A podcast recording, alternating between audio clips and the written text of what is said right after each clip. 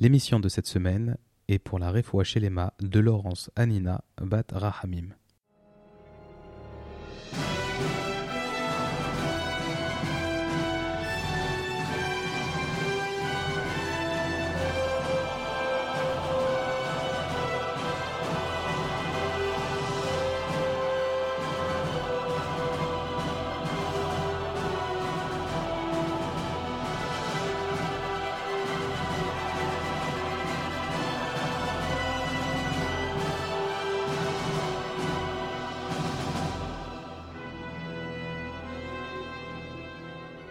Bonjour, bonjour, soyez les bienvenus sur rosédemiel.fr. Nous vous souhaitons la bienvenue. Ah non, j'ai déjà dit ça. Bon, c'est pas grave, c'est la 13e émission. Vous pouvez vous applaudir, bravo.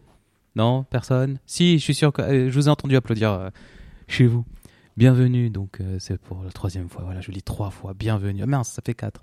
Allez, c'est Jonathan Debache à l'appareil. J'ai le plaisir d'enregistrer ce soir avec Olivier Chamoula. Salut à tous. Et nous entamons la première paracha du deuxième livre de la Torah, Shemot. Et la paracha s'appelle Shemot. Shemot, très très simplement. Et euh, voilà, donc c'est notre 13e émission et on est très content de repartir pour un nouveau livre, même si on est très fatigué, même si on n'en peut plus, mais c'est tellement bon de vous, de vous, de vous voir toutes les semaines comme ça. C'est un petit peu des retrouvailles. Ça nous motive. Ouais. Toi aussi? Ouais. Très bien. D'ailleurs, n'hésitez pas à nous dire ce que vous en pensez dans les commentaires. Eh bien, on va démarrer immédiatement. Petit rappel euh, des faits. Euh, bah, en fait, c'est la Torah qui, qui le fait. Elle nous rappelle le nom des enfants de Yaakov lorsqu'ils sont arrivés en Égypte. Et euh, donc, chaque nom, y compris Yosef après, et Yaakov, elle rappelle également qu'ils étaient 70 à leur arrivée en Égypte. Tout à fait. Les Béné Israël, puisque c'est comme ça qu'on les appellera dorénavant, étant donné que Béné, ça veut dire enfant, et Israël était le nouveau nom de Yaakov, qui est euh, considéré comme étant le patriarche euh, ultime de, de tout le peuple euh, d'Israël, étant donné que Abraham et Israël, après lui, ont donné naissance à plusieurs peuples. Mais les enfants de Yaakov, c'est ce qu'on appelle les Juifs aujourd'hui. Ce sont les Béné Israël, les enfants d'Israël. Le Donc, peuple juif. le peuple juif, c'est ça. Donc, les Béné Israël se renforcent et se multiplient en Égypte, et un nouveau pharaon euh, apparaît, et il ne connaît pas les bienfaits de Yosef. Est-ce que tu savais que lorsque la Torah parle de nouveau pharaon, eh bien, il n'est pas dit que ce soit une nouvelle personne? Oui, c'est vrai, il y a, plusieurs euh, commentaires là-dessus qui expliquent que ce nouveau pharaon dont parle la Torah qui, a- qui ne connaissait pas Yosef, alors il se trouve que de manière générale, lorsque le roi d'Égypte euh, mourait, il y avait un autre roi qui le succédait qui avait le, le titre de pharaon. Ça, on avait déjà expliqué que pharaon, c'était le titre du roi d'Égypte. Par Mhm. contre, là, au début de la paracha, lorsqu'on dit que euh, il y avait un nouveau pharaon qui ne connaissait pas Yosef, certains disent que c'était la même personne qui ne reconnaissait pas les bienfaits de Yosef. Qui les avait oubliés c'est de l'histoire ancienne, ça y est, ça fait au moins deux ans tout ça, ça fait au moins dix ans. Donc euh, bon, allez, on passe à autre chose maintenant. C'est ça. Et d'ailleurs, c'est euh, un trait fréquent dans l'antisémitisme. On oublie le bienfait que peuvent faire les juifs, que peuvent apporter les juifs à un pays. Et c'est et un, un chemin, un- bah, bah, je pense au mot en anglais, un pattern, une, euh, une mécanique quelque part qui arrive souvent. Les juifs arrivent dans un pays, font du bien au pays, puisque économiquement, le juif a toujours apporté des, des- des bienfaits dans les pays où il est allé.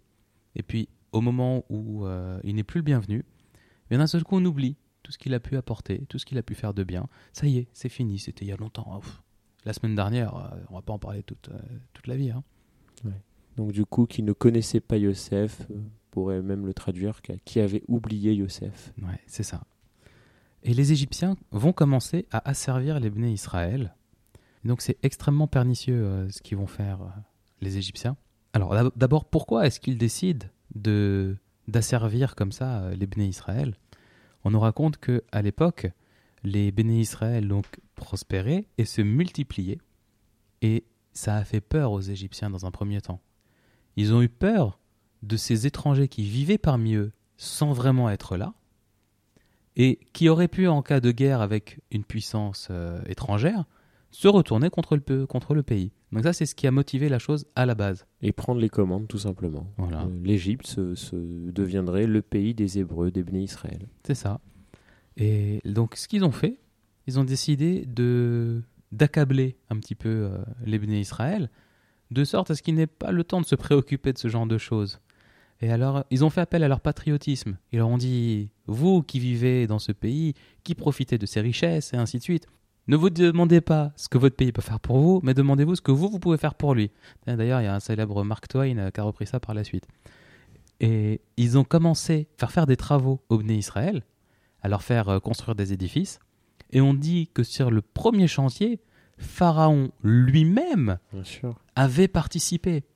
Sous-entendu, tout le monde, tous les Égyptiens doivent participer. Donc si vous êtes Égyptien, vous mettez la main à la pâte. Et donc, les Bnei Israël, en tant que bons citoyens, ont décidé de faire leur part. Ils ont commencé à construire des choses. Et une chose en entraînant une autre, eh bien, en fait, ils avaient mis le doigt dans une mécanique implacable qui les a menés par la suite Dans l'engrenage. dans l'engrenage et ils ont terminé esclaves. Ils étaient assujettis à des travaux dans des conditions incroyables. On leur faisait faire des chantiers impossibles et qui n'avaient aucun intérêt et qui n'avaient aucune chance d'aboutir. On leur faisait euh, construire quelque chose qui allait s'abattre par la suite. D'ailleurs, on dit que les villes de, de Pithom et de Ramsès, qui étaient construites par euh, les Israël, étaient autodétruites euh, le soir même ou ou- aussitôt après qu'elles avaient été construites. Donc c'était vraiment de l'asservissement pour les empêcher de se procréer, de se renforcer. C'est ça. Pour les accabler. D'ailleurs, si je peux ajouter quelque chose, la, Torah euh, emploie le mot befarer pour dire euh, avec dureté que euh, le pharaon les a asservis, les a mis en esclavage avec dureté. Et en hébreu, farer, si on sépare la première lettre du, reste des lettres du mot befarer, on, obtient P-rach. Qu'est-ce que c'est que P? C'est une bouche, rach, douce. Avec une douce bouche, Pharaon leur a demandé de travailler. Qu'est-ce que ça veut dire avec une, voix douce, avec une bouche douce?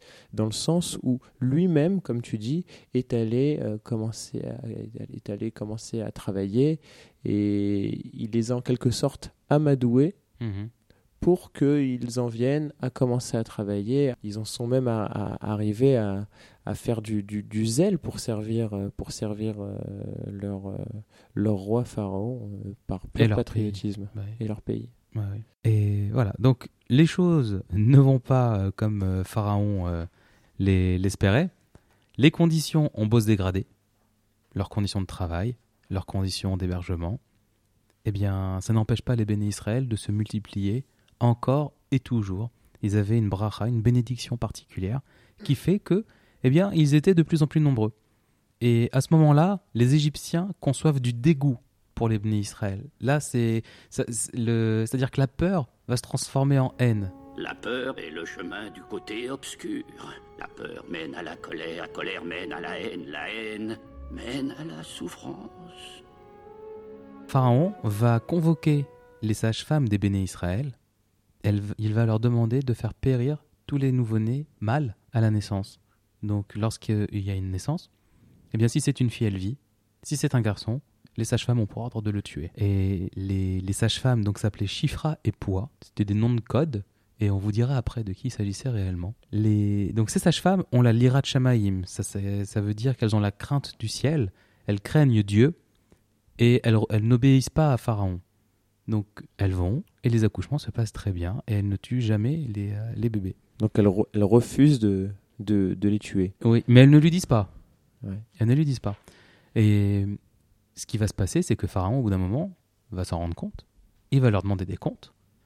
Et elles vont lui répondre, mais tu sais, les, ces femmes juives, ces sages-femmes juives, elles sont tellement fortes, tellement euh, expérimentées, que lorsque nous on arrive, tout est déjà fini et il y a... Ben voilà, on peut pas, c'est fini, euh, on n'a on a aucune occasion de, le faire. À ce moment-là, Pharaon va demander aux Égyptiens eux-mêmes de jeter euh, les garçons à la mer, à la naissance. Voilà. On dit au passage que euh, Hachem a fait se multiplier les Israël encore plus et que, approuvant le comportement des sages-femmes, eh bien, il leur fait du bien On dit même qu'elles avaient des maisons. Alors, je connais pas très bien le contexte dans lequel ils vivaient à l'époque, mais a priori, le fait d'avoir sa propre maison était quelque chose de. euh, c'était un, avantage. Fin du premier épisode. Par la suite, donc début du deuxième épisode, super. Un homme et une femme de la tribu de Lévi enfantent un garçon. Ils virent qu'il était bon. Alors qu'est-ce que ça veut dire, ils virent qu'il était bon? Eh bien, on raconte que à sa naissance, eh bien, la maison de ce petit garçon était baignée de lumière.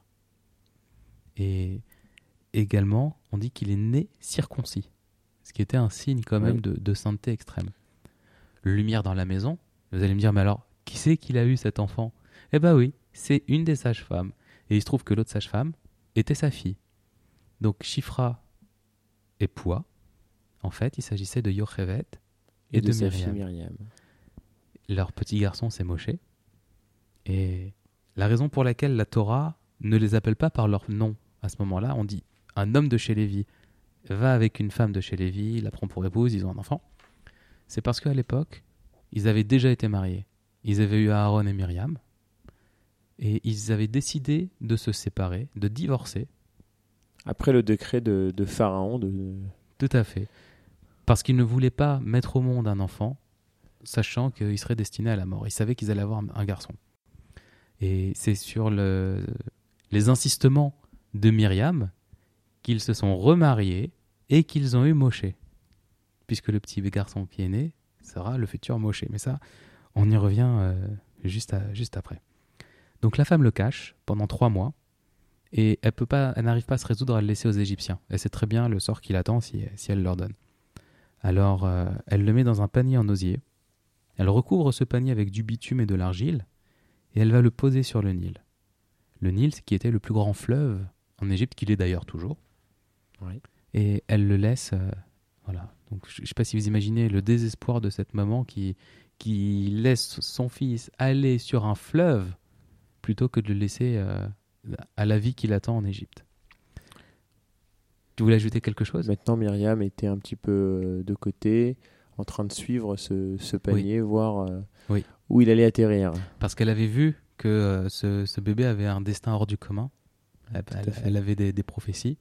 Et, euh, et elle voulait voir auprès de qui il allait arriver et auprès de qui il serait élevé, euh, cet enfant-là.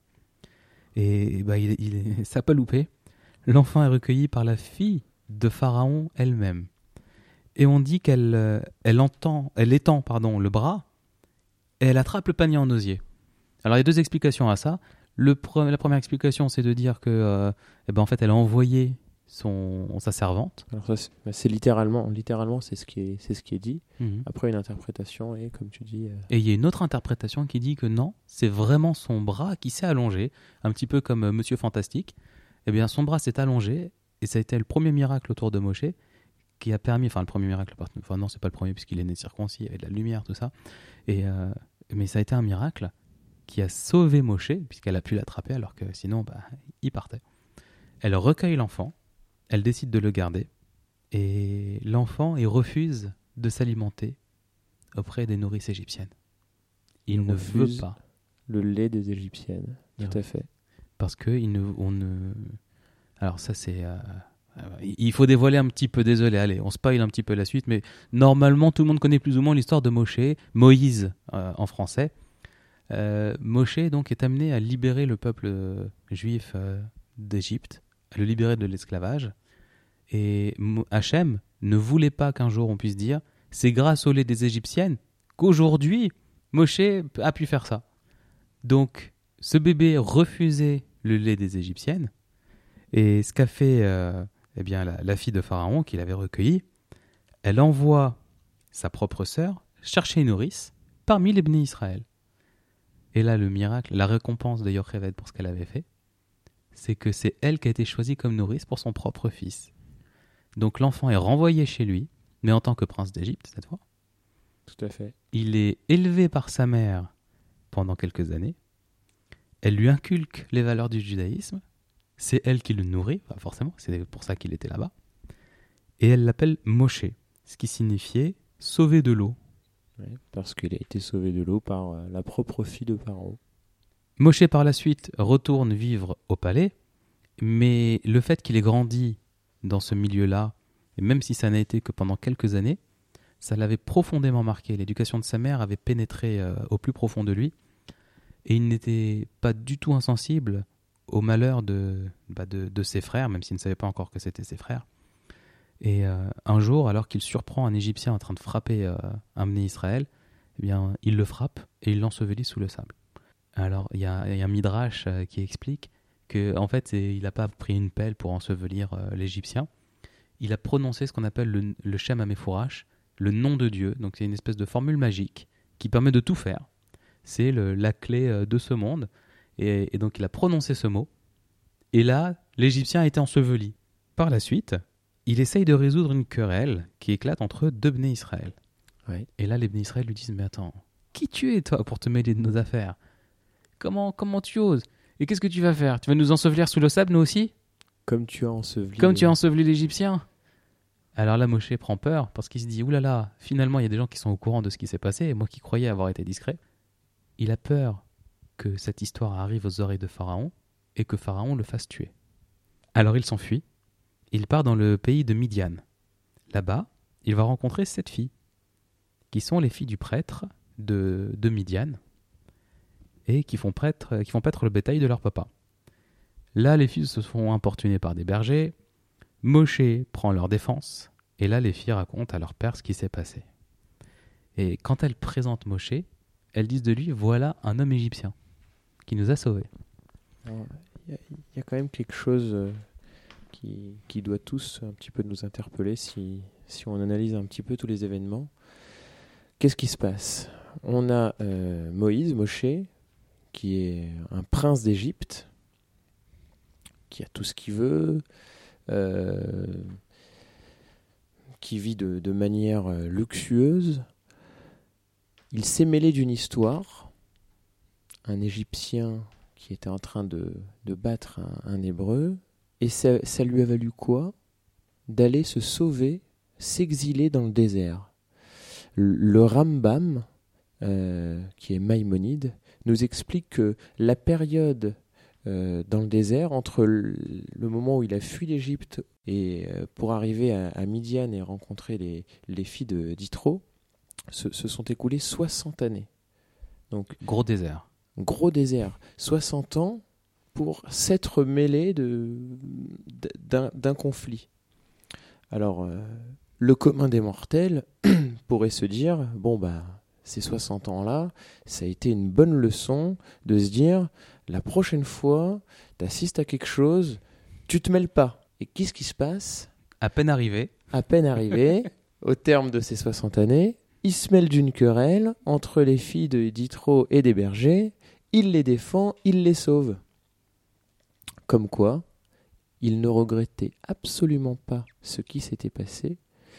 Moshe Rabbeinu, Moïse, est un homme de vérité, et c'est parce qu'il est un homme de vérité, un homme de Hémet, que la Torah qui est Hémet, on, on, dit toujours, vérité. Qui, est une, qui est une Torah de vérité, on dit Torah Temet, Nathan Lanu, une Torah de vérité qui nous a été donnée et transmise par un homme de vérité et de justice qui n'est qui n'est personne d'autre que Moshe Rabbeinu. Razak.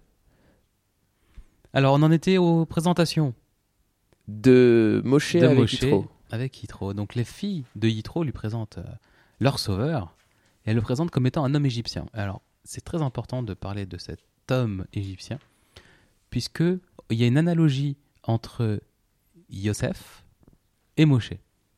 Yosef vivait en Égypte et dans toute sa vie en Égypte, il a toujours été le petit hébreu. D'ailleurs, lorsque la femme de Potiphar l'avait piégé, elle disait Regarde cet hébreu ce qu'il m'a fait. Et Moshe, lui, a été présenté comme étant un Égyptien et il n'a pas nié. D'accord? C'est pas lui-même qui a dit Je suis un homme égyptien. Mais lorsqu'on l'a présenté en tant qu'Égyptien, il n'a pas dit Non, non, moi je suis, euh, je suis un hébreu. Et qui ne dit mot consent. C'est un petit peu ça. Mais oui, enfin, il y a une différence quand même entre les deux. Hein. Ouais. Mais ceci dit, le fait qu'il n'ait pas réagi, le fait qu'il n'ait pas relevé, eh bien, on dit que c'est à cause de ça qu'il n'est pas rentré par la suite en Eretz Israël au terme de, de, toute la traversée du désert. Alors, il y aura une autre raison par la suite, mais on peut dire que c'est à ce moment-là que son destin a été scellé. Eh bien, on continue. Yitro va inviter Moshe chez lui, Et Moshe va demeurer chez Yitro. Là-bas, il va se marier avec une des filles de Yitro, qui s'appelle Tsipora. Et en, échange de ses, euh, euh, services, eh bien Moshe faisait paître le troupeau de son beau-père Yitro. Pharaon meurt et Hachem entend les pleurs des Israël. Fin de l'acte. Alors, c'est- très bien que tu, juxtaposes ces deux choses. Pharaon meurt et les Israël implorent Hachem. Qu'est-ce qui se passe? Euh, Il se trouve que Pharaon a asservissé les Israël. Et au moment où Pharaon est décédé, il y a forcément un autre roi qui Un autre pharaon. un autre pharaon qui l'a succédé. Et là, les, les, les Hébreux, les Béné Israël, avaient pour espoir que ce nouveau roi serait plus souple, leur donnerait un peu plus de liberté, serait un peu plus généreux. Et il se trouve que c'était pas du tout ça, c'était exactement la même chose. Et là, Un ils ont- tyran en remplace un autre. ils ont perdu tout espoir parce que c'était en fait la mort de Pharaon, c'était le moment tant attendu par les Bnei Israël et finalement ils, ont ils se sont rendus compte que c'était rebelote et c'est là qu'ils se sont retournés vers Akadosh ils ont commencé à l'implorer. Mais moi, je me demande une chose quand même. Et j'ai pas la réponse. hein. Je précise dès maintenant que je n'ai pas la réponse. Mais on dit que finalement, c'était le même pharaon qu'à l'époque de Yosef, n'est-ce pas? Oui, Il y a une explication qui nous dit ça. Or, si ma mémoire est bonne, ce pharaon, il avait quand même été béni par Yaakov. Alors, est-ce que finalement, ce ne serait pas le fait que ce pharaon était béni par Yaakov qui fait que Hachem ne pouvait pas s'en prendre à lui, comme il va s'en prendre au suivant, et qui a fait que finalement, eh bien, il n'a pu que ignorer les souffrances des bénis Israël pendant tout ce temps Hein? Quand on vous disait qu'il y avait 70 façons de voir la Torah, de la lire, de voir la même chose et d'expliquer les choses, eh bien voilà, encore une démonstration. Je ne sais pas si tu as la réponse. Moi, je ne l'ai pas. C'est une... voilà, on est... je le fais au fil de l'eau. si, si je peux ajouter un autre élément par rapport à ce que tu dis, Mhm. on dit que alors ce ce sera dit je crois en début de paracha de la semaine prochaine que Akadosh Baruch Hu, Dieu, il a endurci le cœur de Pharaon. Oui, on va y venir. Donc c'est ça ça rejoint encore plus ce que tu dis, c'est que déjà Pharaon, il n'avait pas de pitié, mais Dieu lui-même en a ajouté une couche pour lui enlever encore plus de pitié. On va revenir là-dessus. Et il y a une explication extraordinaire sur la raison de... pour laquelle euh, Hachem a endurci le cœur de Pharaon. Moi, elle me rend euh, fou à chaque fois, qu'on... chaque fois que j'en reparle. Bien. Mais c'est pour la suite. Voilà. Fin de l'acte, comme on disait. Début de l'acte suivant.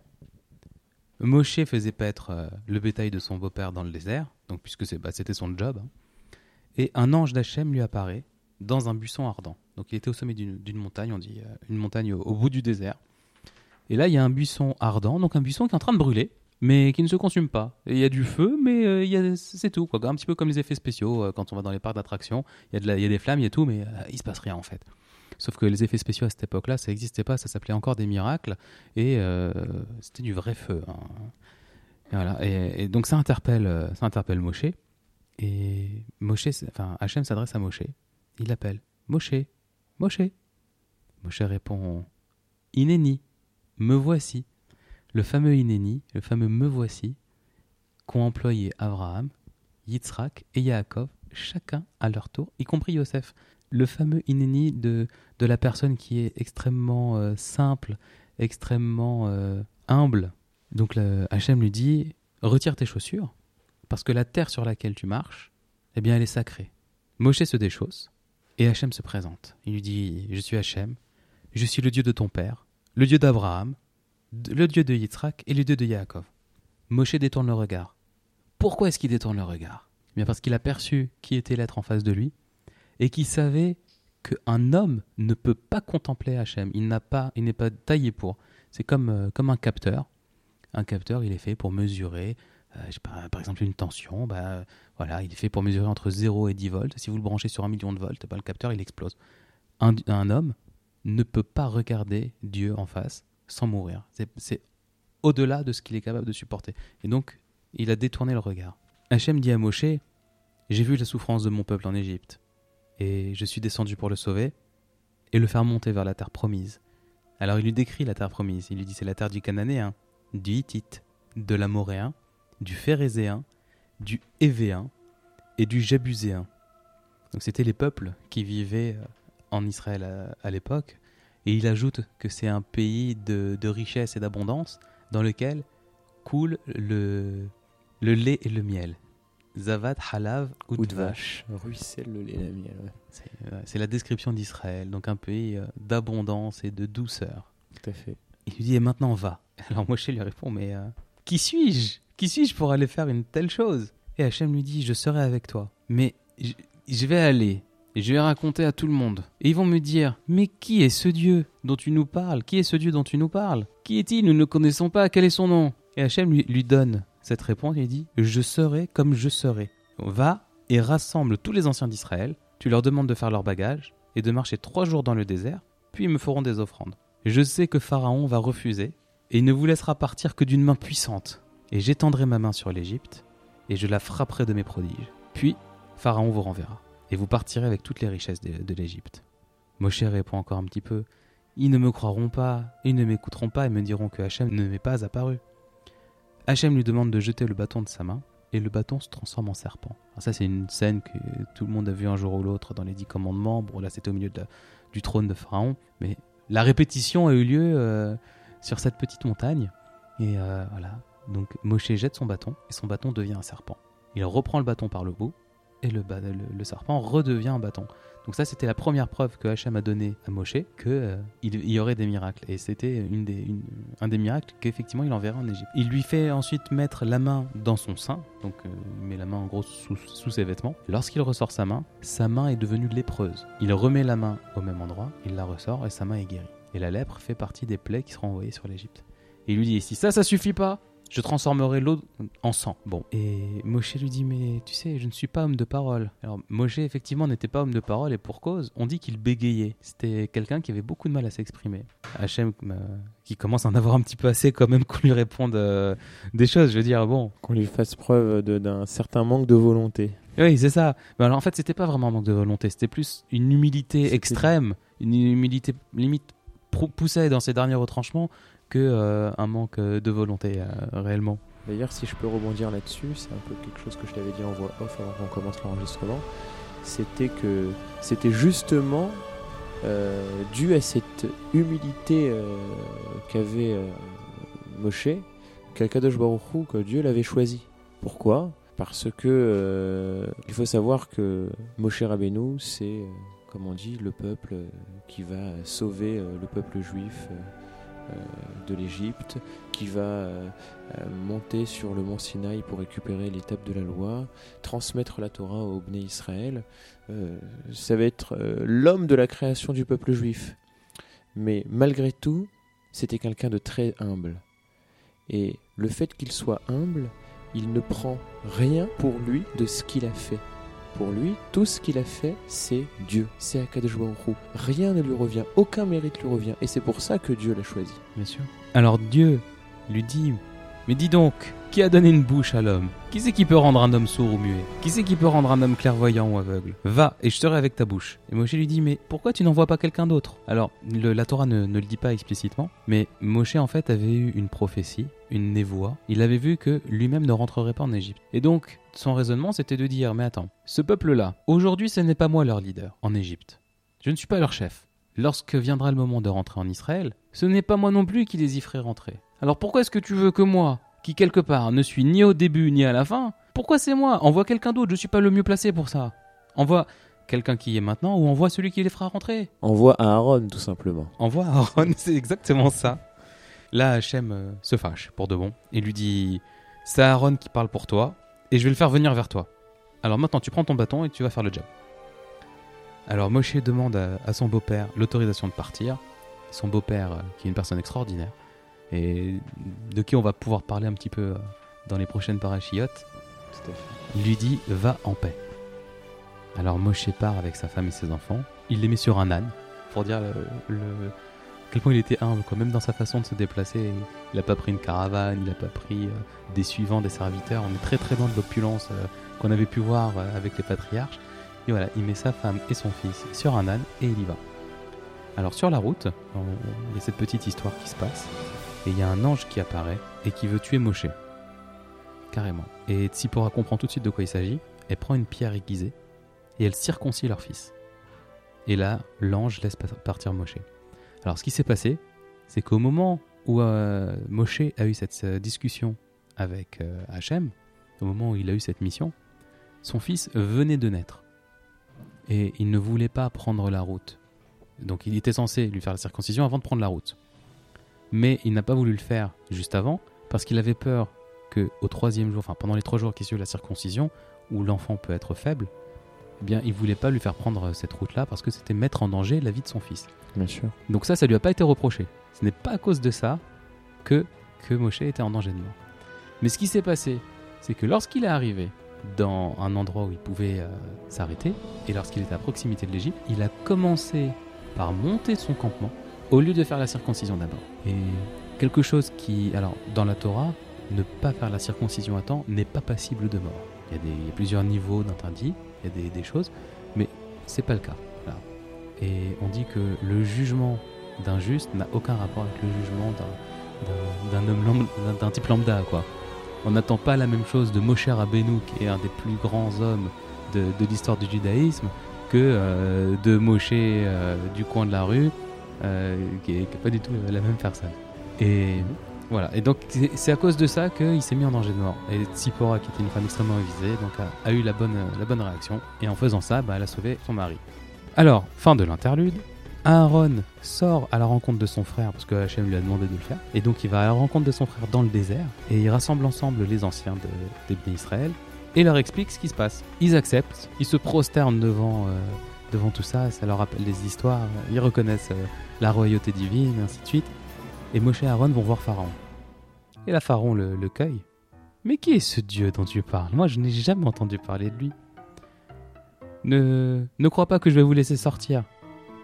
Et Moshe lui dit Non, mais on va juste dans le désert pendant trois jours, c'est trois jours de marche, on va, on fait, nos- on fait des petits sacrifices. Alors, il a jamais dit qu'il reviendrait, hein, ceci dit. Mais Pharaon refuse quand même. Et pour être sûr que les Israël n'aient plus euh, de temps euh, euh, à consacrer à ce genre de pensée, Pour espérer. voilà. Pour tuer tout espoir, eh bien, il va augmenter leur charge de travail. Qu'est-ce qu'il va faire? La paille qui leur était fournie auparavant pour faire des briques, eh bien, elle ne leur sera plus fournie. C'est à eux d'aller la chercher. Mais ils devront faire autant de paille, autant de briques qu'avant. Et alors, les contremaîtres, euh, dans les jours qui suivent, vont aller voir Pharaon en lui disant Mais tu sais, c'est pas possible. On n'a pas le temps. C'est, on doit en faire plus qu'avant, tenir les mêmes cadences, sauf qu'on n'a plus, n'a plus la paille. Et il leur dit Mais c'est parce que vous êtes des fainéants. Si vous passiez moins de temps à penser à aller faire des sacrifices dans le désert, eh bien vous auriez un meilleur rendement. Alors ne comptez pas sur moi pour baisser le quota. Vous faisiez tant de briques, vous continuerez d'en faire tant. Et là, il y a une petite rébellion qui éclate euh, au sein des Israël. Ils prennent Moshe et Aaron à partie en leur disant Mais qu'est-ce que vous avez fait? Mais pourquoi vous nous avez fait ça? Pourquoi avoir été lui parler pour qu'il euh, Ouais. Pour qu'il empire notre situation Ouais. Le tyran, euh, la tyrannie qui, qui marche là à plein régime hein, pour le coup. Et Moshe s'adresse à, à Hachem et lui dit mais pourquoi est-ce que tu fais ça à ce, pau- à ce peuple? Les pauvres, tu- ils, ils souffraient déjà et maintenant regarde leur situation a empiré. Et alors euh, Hachem euh, répond à Moshe, euh, il lui dit, euh, bon alors moi là je dis avec mes mots, hein, mais il lui dit euh, attends voir, je vais m'occuper de ce pharaon. À suivre. C'est là que commence Ouais. la libération. C'est au moment où Pharaon augmente la charge de travail et augmente le labeur que commence la libération.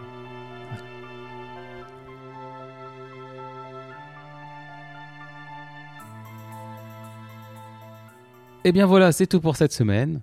On espère que ça vous a plu autant que nous. Je sais pas pour toi, mais en ce qui me concerne, c'est mon, mon passage préféré dans toute la Torah. hein. Toute la bah, partie en Égypte. euh, C'est là, c'est notre histoire. C'est normal qu'on y attache une certaine c'est extraordinaire. C'est tellement riche. importance et un, et un bon sentiment. Bon, là, on a 38 minutes d'enregistrement. Je sais pas ce qui va rester une fois qu'on aura tout monté. Je pense qu'il y a pas mal de choses qu'on va couper. hein, Ouais. euh, pas mal de, de, de- de coupes franches à faire. hein, euh, quand tu m'as récité l'alphabet à l'envers, tout ça, je pense que ça n'intéresse pas forcément les auditeurs. Voilà. Eh bien, on vous remercie de nous avoir écoutés euh, une semaine de plus. On vous donne rendez-vous la semaine prochaine. Et puis, on vous dit euh, Shabbat Shalom. Shabbat Shalom, à bientôt.